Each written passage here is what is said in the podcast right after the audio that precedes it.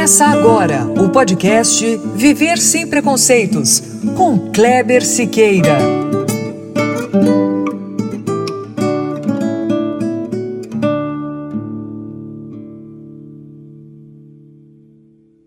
Muito bom, muito bom, muito bom. É isso mesmo, gente. Começando agora o episódio número 3 do podcast.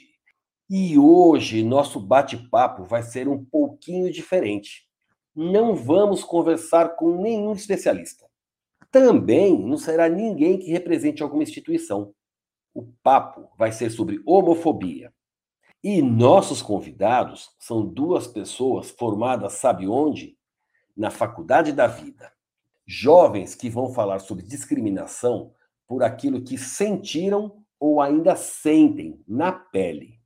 Dois rapazes, Danilo e Gaspar, estão casados há dois anos e, graças a Deus, felizes e realizados. Só que a vida nem sempre foi tão bacana com eles. Então, sem mais enrolação, para falar sobre essa discriminação tão cruel, eu vou chamar os dois para conversa. Sejam bem-vindos, Gaspar, Danilo, tudo bem com vocês? Olá, muito obrigado. Olá, tudo ótimo. Danilo, Gaspar, aqui no, no Viver Sem Preconceitos, a gente tem por hábito pedir que os entrevistados se apresentem. Então, eu, gostaria que vocês falassem um pouco de vocês. Se trabalham, se estudam, se estudaram, se trabalharam. Dá para vocês aí dar uma, uma palhinha da vida de vocês? Vamos lá. É, olá, pessoas que estão ouvindo, nos ouvindo por aqui. Meu nome é Danilo Lima Leonardo, tenho 35 anos, Sou youtuber e escritor aposentado. Agora eu trabalho com turismo, faço faculdade de análise e desenvolvimento de sistemas. É, olá também, eu sou o Gaspar Lima Leonardi, eu tenho 25 anos, é, eu sou formado em administração, mas no momento estou sem trabalhar, né? Pandemia.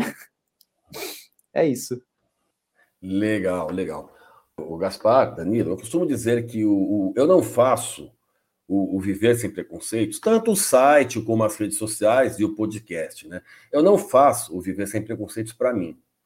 Porém, é, por mais empatia que a gente possa ter com quem sofre preconceito, eu não sou a pessoa. E é por isso, exatamente por isso, que eu quero começar o bate-papo de hoje falando de um livro. Eu poderia até dizer que é um merchan. Na verdade, assim, eu vou usar uma frase que é do meu livro, Fernando, o Menino Sem Dedos. No final do primeiro capítulo do livro, assim que o Fernando passa por uma humilhação muito grande pelo fato de ser deficiente físico, ele diz o seguinte: vamos lá. Pessoas como eu aprendem desde pequeno a se defender das ofensas, das brincadeiras, da zombaria. Nossos pais nos ajudam a moldar uma personalidade forte. Dia a dia, eles nos mostram como nós devemos nos aceitar como nós somos nos fazem entender que somos iguais, apesar das diferenças. Mas eles não são a gente. E não sendo, não conseguem sentir o que nós sentimos.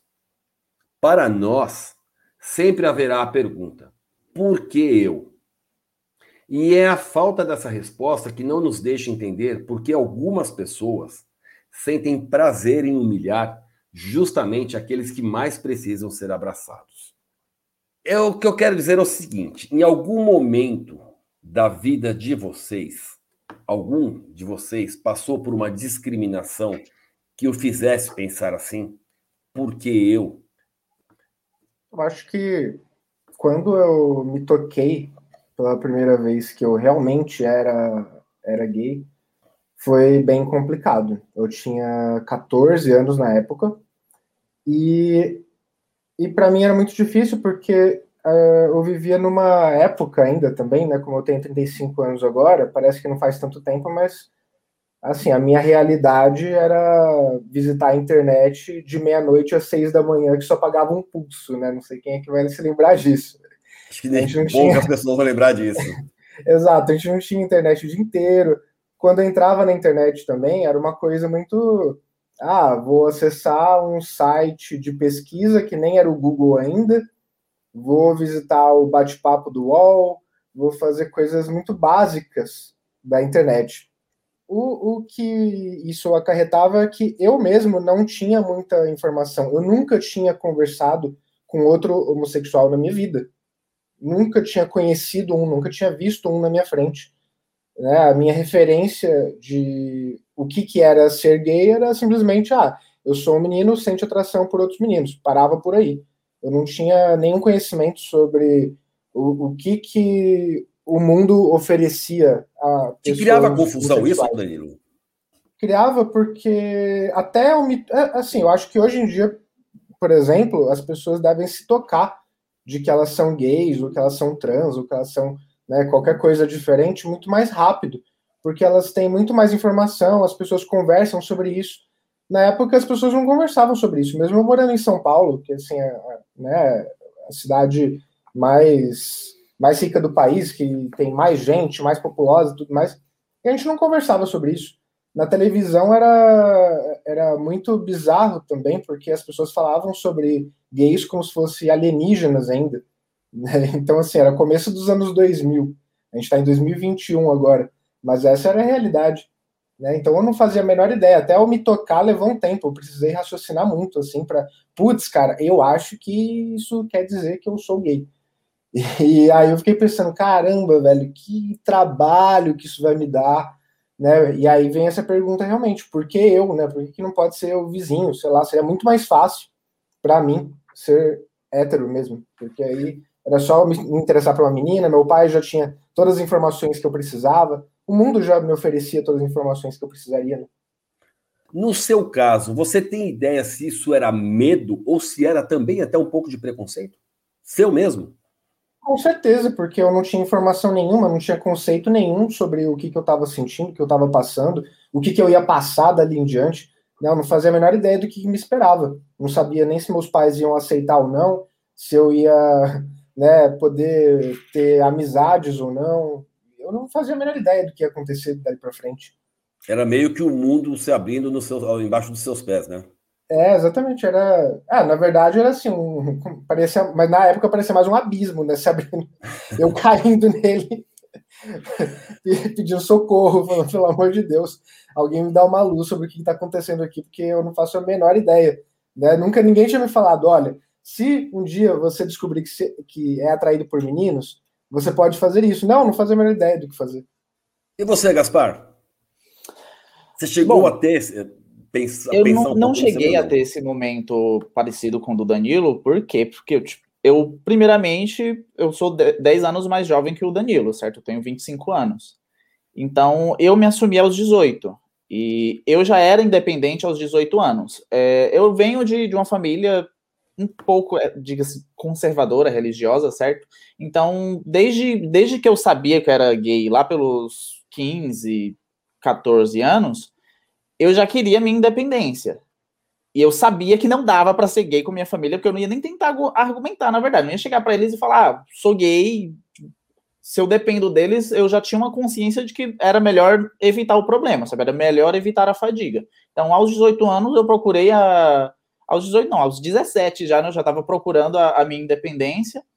E aí, aos 18, eu já era independente, já tinha emprego, já, já morava sozinho. Então, eu, eu procurei fui procurar mais a me interar com outras pessoas gays, fazer amizade.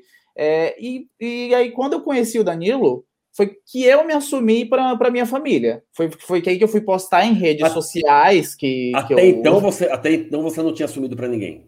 Para a família, não. Era, era uma coisa que eu era gay publicamente, mas como eu morava muito longe da minha família, minha, minha família é do interior e, e eu estava aqui em São Paulo, então não, não tinha como a minha família saber.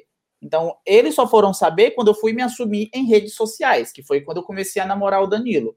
Então, rolou aquele, aquela espécie de preconceito de ah, me ligarem e falar, mas o que é isso? Por que, que você está postando essas coisas? É, o que, que a sua mãe vai falar? Então, eu senti, eu, eu só fui sentir essa parte do preconceito da minha família quando eu me assumi, que foi quando eu comecei a namorar o Danilo. Que aí foi quando eu realmente me assumi para todo mundo que se, se viesse, ah, cadê as namoradinhas? Não, não precisava mais inventar essas desculpas de, ah, estão lá.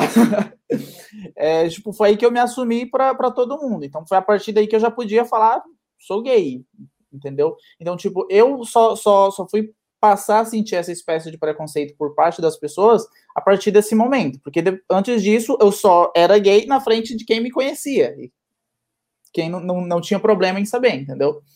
Então eu, eu, não senti essa. Eu não senti também essa questão da dúvida que o Danilo teve de a, ah, a por que eu.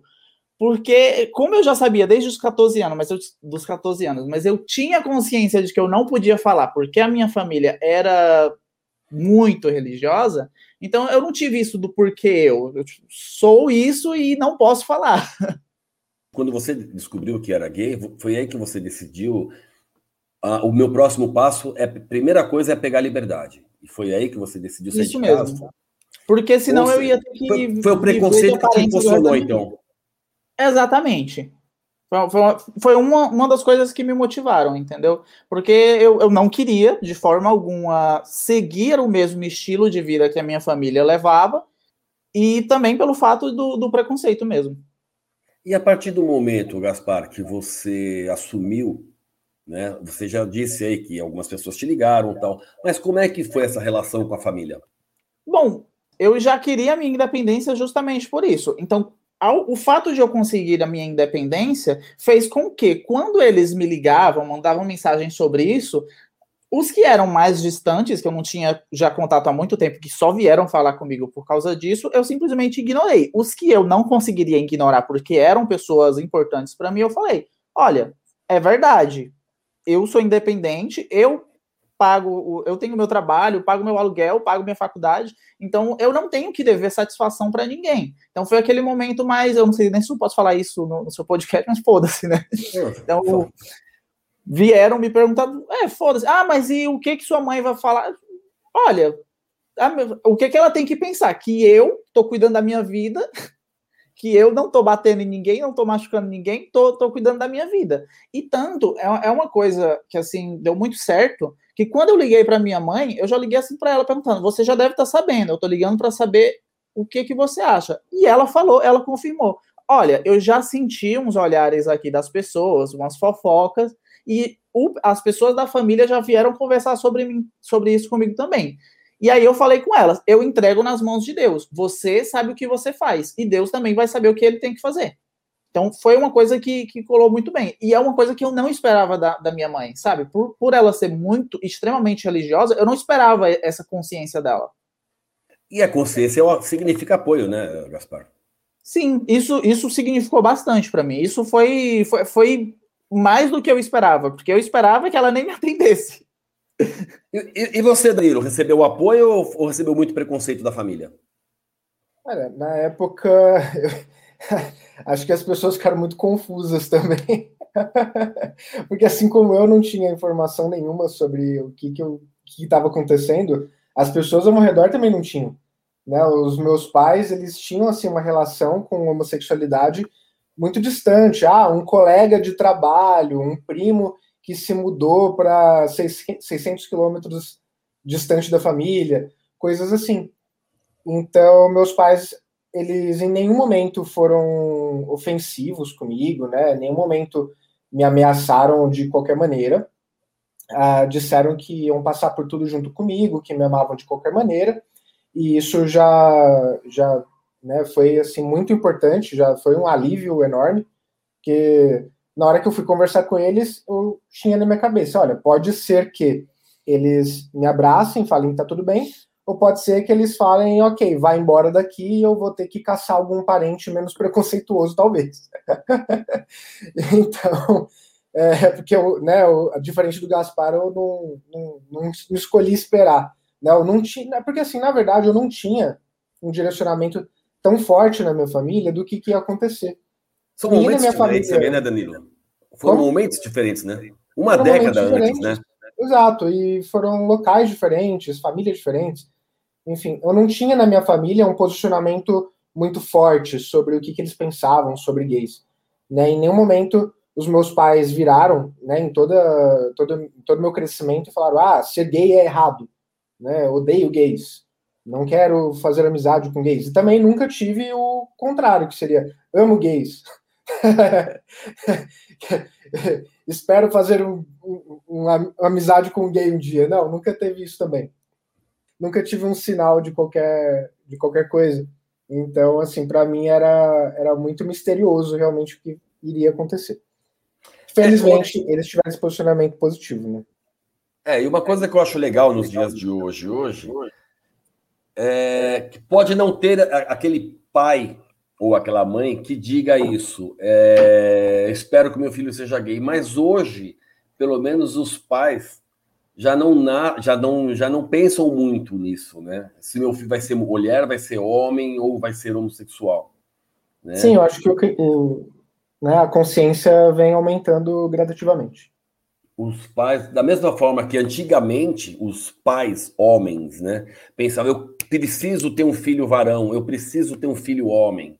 Com o tempo isso foi mudando, né, e eles começaram a querer também uma filha eu acho que hoje em dia tem muito casal que já fala, pô, meu filho pode ser homem, pode ser mulher, pode ser gay, pode ser deficiente físico. Eu acho que já tem um pouco mais essa consciência. Claro que é muito pouco perto daquilo que seria o ideal. Sim. Mas acho que já tem um pouco isso hoje em dia, né? E saindo do âmbito familiar, como é que foi a adolescência para vocês? Como é que, como é que foi o preconceito? Teve muito preconceito na vida de vocês? Escola, amigos, como é que foi? É, no caso, para mim, é, era só aquele. Ser, não, não existia gay, primeiramente, na, na minha escola, existia a bichinha. Uhum. Então, para você ser, ser, ser gay na, na, na minha escola, por exemplo, você precisava ser, ser muito, extremamente afeminado. E aí, tipo, a pessoa que era extremamente afeminada, ela sofria muito bullying. Então, se você gay que estava vendo aquilo, você já pensava, eu, eu não posso, não posso de forma nenhuma dar pinta. Então, era uma coisa que você precisava esconder do, dos outros para você não sofrer bullying. Ou você já chegava toda espalhafatosa, tacava o foda-se em todo mundo, e aí desfilava maravilhosa. Porque vai ter quem, quem goste de você e vai ter quem seja seu amigo, mas cabe você medir as consequências quando você é adolescente. Então, no meu caso, foi mais tipo, eu não quero sofrer bullying de jeito nenhum. Eu vou ter que, que esconder que eu sou gay. Então, eu vi os outros, os, os outros sendo, ah, botava maquiagem, botava um batom, fazia uma pranchinha e, tipo, vai firme, mas eu não, não posso fazer isso, não posso andar com eles, não posso ser amigo deles. Queria, queria poder sair com eles e tal, mas não podia porque eu morria de medo, justamente por causa da minha família, aquele lance lá que eu falei. Porque é cidade pequena, então qualquer coisa que você fizer, sua família vai ficar sabendo. Então você tem que medir as consequências de tudo. Você já tinha essa consciência, então? Você já tinha certeza que era gay? Até gostaria de ter amizade com essas pessoas, mas o preconceito não deixava, você sabia que ia sofrer bullying. Sim, eu sabia. E, e, e, por exemplo, é muito normal, porque, por, exemplo, na escola, se, se, se existe aquele menino mais afeminadinho e ele tá sofrendo bullying por ser gay, você vai lá falar para sua diretora do seu colégio: ah, tô sofrendo bullying porque o menino tá me chamando que é diretor, mas você é gay? Aí se você falar sim ou não, foda-se, a diretora vai falar que não liga. Ela, tipo, tá lá para administrar o colégio. Ela tá pouco se fudendo se você tá sofrendo bullying. E você, Danilo?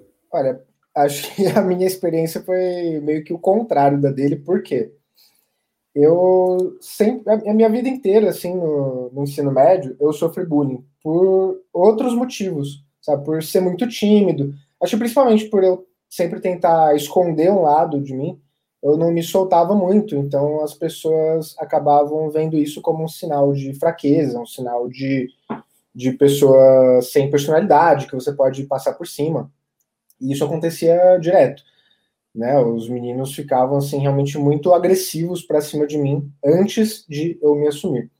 A partir do momento que eu contei para os meus pais que eu, ah, eu falei, ó, oh, sou gay e tal, e eles falaram que iam me apoiar, não importava o que acontecesse, na minha cabeça virou uma chavinha. Eu pensei, ok, se meus pais me aceitam, meus pais que me sustentam, eu moro com eles, eles são né, a minha fortaleza ali. E nada, ali, e nada do mundo externo pode me afetar tão gravemente. Até porque eu, assim, eu, eu também media as consequências de certa maneira, né? Eu estudava num colégio particular, sabia que ninguém ia, ou provavelmente não ia entrar com, sei lá, uma faca ali e me ameaçar, né, colocar no meu pescoço. Então eu sabia que eu sabia mais ou menos onde que eu estava pisando também. Mas a partir desse momento eu comecei a me soltar muito mais. E eu fui o primeiro garoto a se assumir homossexual na escola que eu estudava. Assim, na história do colégio, né, não, não tinha havido outro. Apesar de que, assim, muitos anos depois eu fui descobrir que existiam outros homossexuais na escola, né? Eles foram conversar comigo. Nossa, eu admirava muito o que você fez e tal. Mas na época, né, todo mundo bico calado. Medo do preconceito. Momento, é, exato, porque eles tinham muito medo.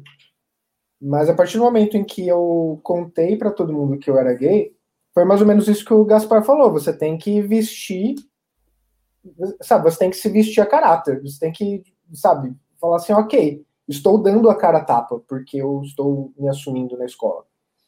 E a partir do momento que eu me assumi na escola, eu tomei uma posição mais agressiva do que eu do que eu sempre tinha tomado, né? E comecei a tomar a dianteira em muitas situações. Então, assim, para evitar que as pessoas viessem me colocar apelidos e, e fazer né, arte comigo, digamos assim, né? Que seria, sei lá, esconder minhas coisas, botar fogo nas minhas coisas, enfim. Coisas que já tinham acontecido anteriormente. Eu comecei a partir para cima deles. Não, não fisicamente, né? Eu nunca fui muito bom de briga. Mas verbalmente eu conseguia driblar todo mundo, sabe? Chegava lá e começava a falar as coisas e evitava que eles começassem a, a querer me atacar verbalmente também. Né? É difícil falar sem exemplos, mas era mais ou menos isso que acontecia. Eu falava, ué, vocês querem que eu seja a bichona da escola? Então eu vou ser a bichona da escola, mas vou colocar cada um de vocês no seu lugar entendeu? E, e, isso acabava, de certa forma, colocando realmente cada um no seu lugar. É, teve até um episódio curioso que a gente foi chamado para coordenação e a coordenadora, né, na frente, tava eu e os meninos que, que antigamente faziam bullying comigo, né? E aí ela veio falar, ah, Danilo, é porque eles estão dizendo que você está fazendo muito bullying com eles. Eu fiquei, caramba. Você fazia bullying com eles, é isso? Eu sozinho. Eu sozinho, não Parabéns, tinha um hein? apoio, não tinha um apoiador ali, né? É assim, tá certo, eu fiz amizades na escola, algumas. Mas eu não tinha um apoiador na hora de, na hora de me defender, na hora de atacar os meninos, não tinha ninguém do meu lado. Né? E os meninos, assim, o, o dobro do meu tamanho, sempre fui pequenininho, imagina. Me falar que eu tô fazendo bullying com eles. Eu falei, ah, realmente, né? Então, assim, vamos, vamos estabelecer aqui uma trégua tal. Isso aí já era lá no terceiro ano. A gente meio que estabeleceu uma trégua e os meninos, se quisessem falar mal de mim, falavam entre eles, né? Não vazava nada. E eu também evitava de ficar pegando no pé deles por qualquer coisa, para evitar a animosidade mesmo, né? E foi mais ou menos isso que aconteceu. Ô Danilo, você escreveu um livro que retrata a vida de um menino que sofre bullying, não é isso? Sim. Tem um pouco a ver com a sua história, é isso? Tem bastante. Foi o primeiro livro, né? O que livro, que, livro que é? Que é livro o, que é? Chama, é um nome meio complexo, né? O Porquê Indiana, João. Né? Porque Indiana foi um apelido que ele mesmo inventou para si, né? Depois. Mas, mas é curioso porque anos depois, né? Eu fui conversar com o meu editor e aí ele falou que se ele se ele tivesse a mesma cabeça que ele tem hoje, né? De, de, de como que as coisas iam se desenvolver, se desenrolar, ele provavelmente teria falado para que eu desenvolvesse o personagem como um personagem gay. Porque fazia muito sentido, inclusive. Mas na época eu, eu escolhi. Ah, não. O, perso o, personagem não é gay, ele sofre outro tipo não. de bullying, é isso? Ele sofre bullying apenas porque ele era tímido e tudo mais, que eram os motivos que eu, que eu mesmo sofria bullying quando eu era mais novo, né? E acabei não desenvolvendo ele como personagem homossexual, pensando também no, em querer deixar o livro mais universal, sabe? E, eu não sei se, se acabou sendo bom ou ruim, até porque o livro foi adotado por várias escolas. Teve uma prefeitura que adotou o livro, assim, uma coisa louca, né? E foi muito legal. E eu não sei se isso teria acontecido se de repente o personagem fosse gay. Né? Isso, isso é você, acha que assim poderia, que você acha que poderia ter sofrido preconceito? É difícil saber, né? Porque tem muita coisa. Porque assim, ninguém vai virar para você e dizer: olha, você não conseguiu porque seu conteúdo é gay. Ou simplesmente não ia ter resposta nenhuma, não ia. Né? É difícil de saber. Né? Como eu estava dizendo, uh, eu sempre vi colegas youtubers com a mesma quantidade de visualização que eu tinha, por exemplo, é, conseguindo vários patrocinadores e eu, de repente, estava ali sem nenhum na época. Né, hoje em dia eu acho que é até um pouco diferente. Eu vejo, assim, vários colegas da, da, da, época que eu gravava ainda. É, Você não tem mais canal no YouTube, né? né? Não, não, não tem mais nada disso. Mas eu sempre senti um pouco essa questão. Eu ficava pensando, putz, eu acho que se eu gravasse sobre outros assuntos e tivesse a mesma visualização que eu tenho, talvez eu tivesse mais patrocinadores, porque eu olhava os exemplos ao meu redor. Né? É, é difícil saber, né? Porque para saber só se eu voltasse no tempo, fizesse diferente e analisasse a consequência. Mas como não dá para fazer isso, é realmente difícil de saber. Na época, o eu seu, achei que foi a melhor decisão. O seu canal no YouTube falava do quê?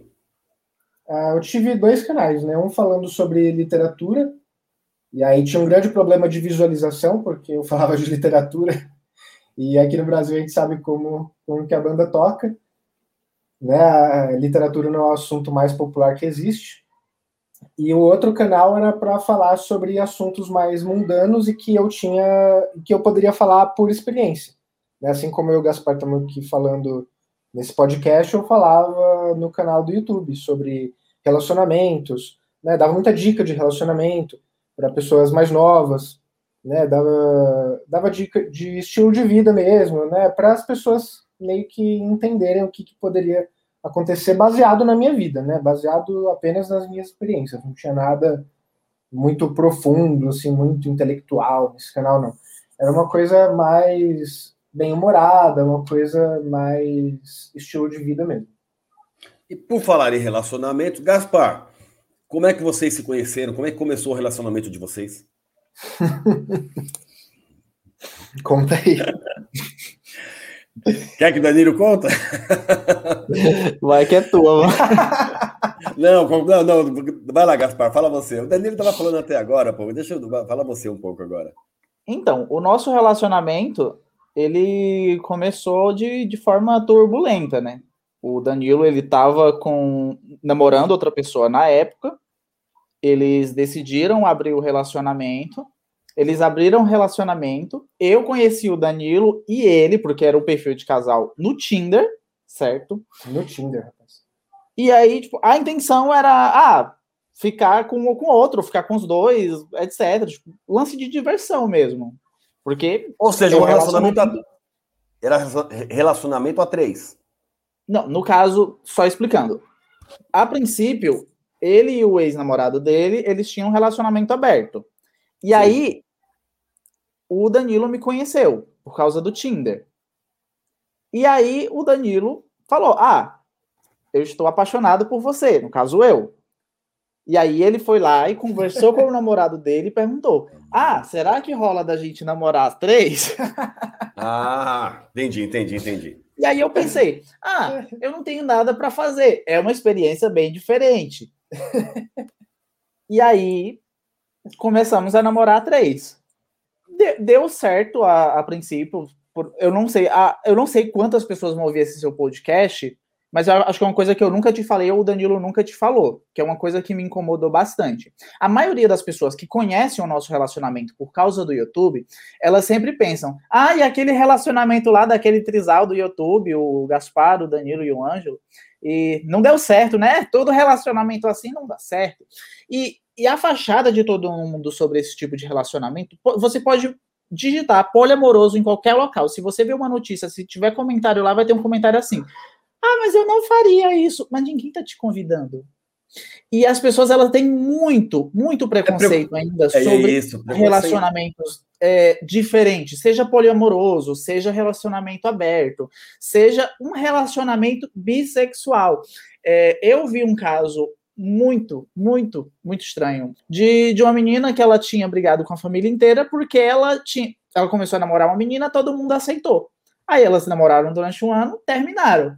Aí ela conheceu o menino e começou a namorar. Aí a família ficou puta com ela, que já tinha entendido que ela era lésbica, só que ela falou que era bi. E aí ela começou a namorar o um menino. E aí, tipo, as pessoas têm muito. E, e, tipo, se você começa a namorar uma pessoa, é, é, se você é bissexual e começa a namorar um menino e depois uma menina, você não deixa de ser, ser gay, você não deixa de ser, ser bissexual, você curte ficar com duas pessoas. Então as pessoas elas têm preconceito com tudo que elas não entendem e elas não procuram entender. Então era isso que acontecia no nosso relacionamento. As pessoas elas não entendiam o que era um, um, um poliamor e elas faziam comentários absurdos na internet, comentários estes que deixavam a gente muito mal. Então, eram comentários de tipo, ah, o Gaspar é muito ridículo, o Danilo devia ficar só com o Ângelo. Ah, mas o Ângelo é muito chato, o Danilo devia. Ah, mas o Danilo é muito idiota, o Ângelo e o Gaspar deviam ir embora. Sim, isso também. E a Eu, cada pessoa se colocava ali, né? É, e, elas, e não estavam uma... elas, não estavam, elas não estavam pensando em vocês. E elas estavam, um na hora que elas falavam, na hora que elas falavam isso, o Gaspar e o Ângelo deveriam ficar porque o Danilo é ridículo. Na verdade, acho que era um pouco a pessoa se colocando ali, né? Sim. Sim porque assim, ela é não conhecia uma... o relacionamento. Como é que a pessoa pode falar se não conhece o relacionamento? Exatamente. Era isso que eu ia falar. Tipo, as pessoas elas tinham um preconceito de ah, eu, você não conhece, eu não conheço eles, mas eu vou opinar so, sobre a vida deles. E eram opiniões que, que deixavam a gente muito para baixo. E, e, se você perguntar para qualquer pessoa daquela época, hoje em dia eles vão pensar, ah, mas eles terminaram porque relacionamento poliamoroso não deu certo. Deu certo. Então, tipo, se você estiver ouvindo esse negócio por coincidência e você é uma daquelas pessoas, nosso relacionamento dava certo, sim. Era bem legal, eu gostava bastante do Ângelo. O motivo para ter terminado não é o motivo para não ter dado certo, porque deu certo, tá? O motivo para ter terminado era porque a gente começou a se sentir muito mal com todos esses comentários. E me, mesmo quando a gente parou de, de publicar vídeos no, no YouTube, as pessoas continuavam indo nas redes sociais, continuavam mandando mensagens, e isso deixava a gente muito para baixo. E aí acabou que, que a gente terminou. No, no caso, o Danilo terminou comigo, né? Falou, ah, não, não tá dando certo. O Ângelo já estava lá mais tempo, então não, não fazia sentido é, ir pelo arriscado, né? E ele foi pelo mais seguro e falou: ah, não, não tá dando certo, tá todo mundo se magoando com isso. Então a gente resolveu terminar, justamente por causa do preconceito das outras pessoas, que, que não, Aí, não, não conseguiam entender. Então, o, o, a, o primeiro que saiu do, do, do relacionamento foi você? Sim. E aí depois o Danilo terminou com o Ângelo também. Mas é por outros motivos também, né? A gente acabou meio que se distanciando é, é. com o tempo mesmo, coisas de relacionamento que acontecem, né? E quando vocês dois decidiram que eram só vocês dois? Ah, um, um tempo depois eu. Ou não teve assim, isso? Vocês nunca pensaram nisso? Simplesmente aconteceu? Na verdade, a gente pensou nisso mesmo. No caso, o, o Danilo já, já tinha um, já comentava com os amigos dele, tá? Às vezes tem um saudade e tal, mas tipo, não rolava de ir atrás de mim porque o Danilo é orgulhoso. Aí eu pensei assim, ah, um certo dia eu, eu, eu pensei, ah, vou mandar mensagem para conversar e tal, porque tipo, era uma pessoa que eu gostava, ele tinha, ele, ele tinha minhas coisas na casa dele que não tinha me devolvido. e aí eu mandei mensagem para ele, falar, ah, vamos conversar e tal, eu quero minhas coisas de volta também, mas só na amizade. E aí, conversa vai, conversa vem, e a gente resolveu tentar de novo. E aí, cá estamos nós casados. E aí, o Danilo, orgulhoso, caiu por terra e falou: Não, tudo bem, vai, vou deixar o orgulho de lado um pouco. Aceito. Mas eu acho que o, o tópico principal disso é, é referente ao, ao, tema que você quer passar. É como as pessoas elas comentam coisas negativas sobre coisas que elas, elas não procuram entender, elas simplesmente geram uma Ou opinião. não querem, né? Não querem muitas vezes. Isso. Elas geram uma opinião, vai, solta Tem essa opinião medo. ali, e essa opinião é, é, muito negativa e ela contamina. Ela, ela deixa a pessoa que você está opinando muito mal, que no caso era a gente. E quando eu fui convidar vocês para fazer parte do podcast aqui, eu conversei com o Danilo antes e eu falei para ele: esse, é esse, esse meu trabalho, que é o Viver Sem Preconceitos, é, é, é meio punk.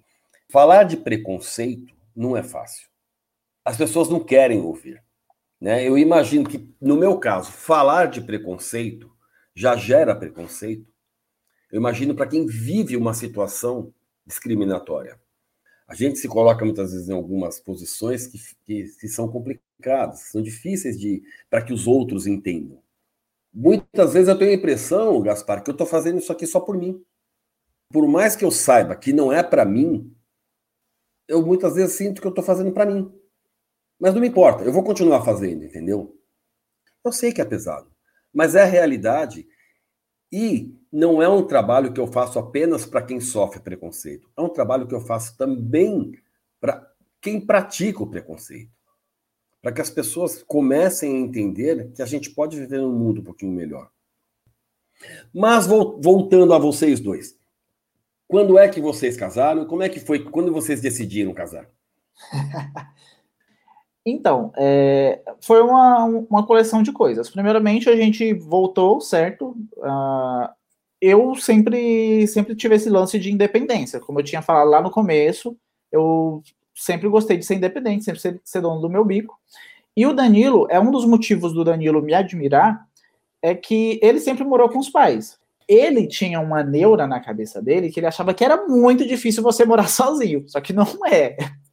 Atualmente é por causa do presidente desgraçado que a gente tem. Mas antigamente não era difícil. Você arrumava qualquer emprego que pagasse mais de um salário mínimo, você conseguiria viver sozinho é, com uma vida regular, não, não cheio de, de mimos, mas conseguiria. É, então o Danilo admirava isso em mim. Então ele teve a brilhante ideia da gente morar junto. Então a gente resolveu ir morar junto. Isso foi bem no, no ano da eleição do, do Sal no Rabo, né? E aí a gente pensou, a gente está morando junto.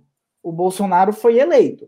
E se ele meio que não deixar mais gays se casarem ou coisa assim, a gente vai acabar tendo que esperar muito tempo caso a gente queira casar. Porque a gente sempre, sempre falou isso, ah, a gente podia casar e tal, mas a gente nunca teve, ah, vamos procurar como é que faz, vamos, vamos ver onde é que faz.